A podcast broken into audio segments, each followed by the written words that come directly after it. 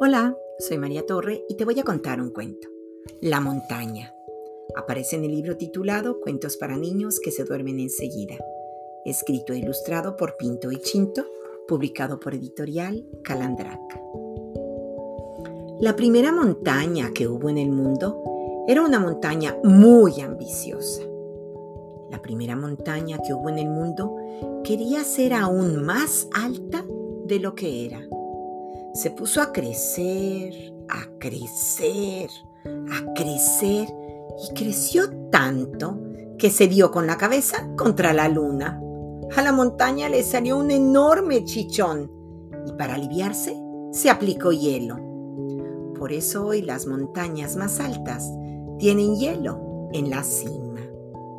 Y, colorín colorado, este cuento se ha acabado.